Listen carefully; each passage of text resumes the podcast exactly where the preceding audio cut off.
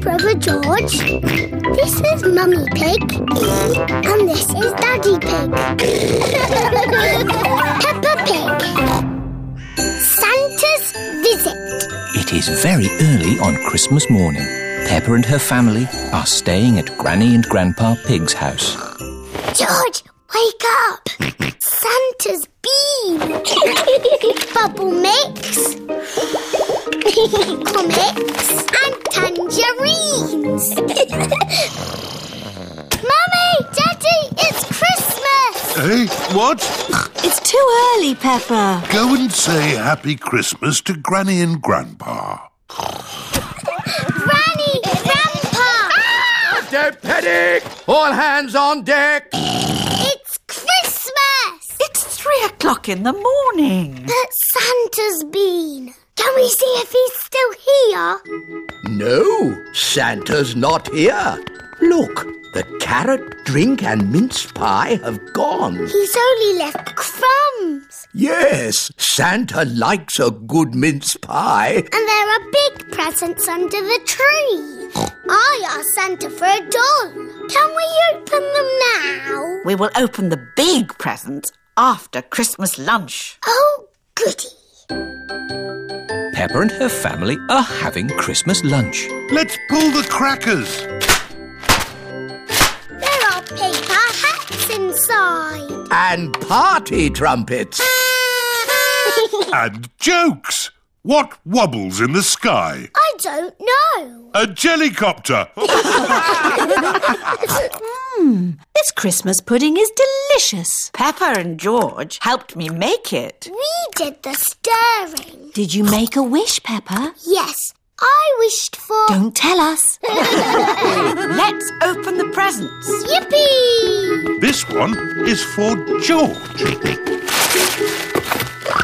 It is a racing car set. This looks a bit complicated.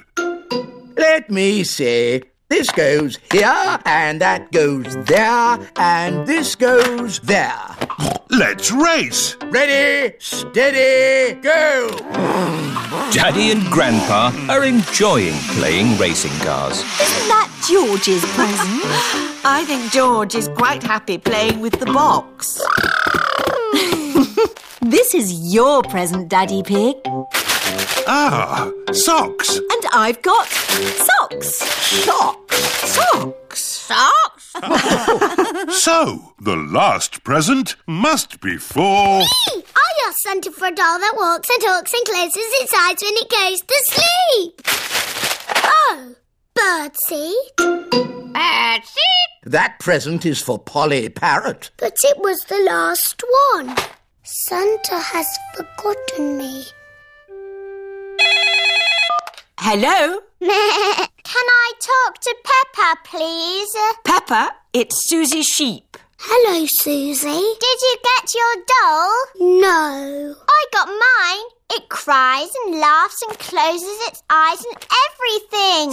Santa's given you my doll. No, the label says for Susie Sheep. then Santa has forgotten me. Ho, ho, ho! Santa is on his way home. That's the last of this year's toys delivered. Oh, what's this at the bottom of my sack? Santa can't have forgotten you. I have been a good piggy, haven't I? Ho, ho, ho! Santa! Uh, hello.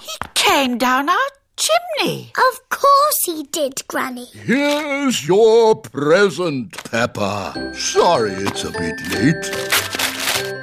My doll! Thank you, Santa. Would you like some Christmas pudding? George and I stirred it and made wishes. Yummy! And I wish that Santa would visit us on Christmas Day. And you did. Ho, ho, ho!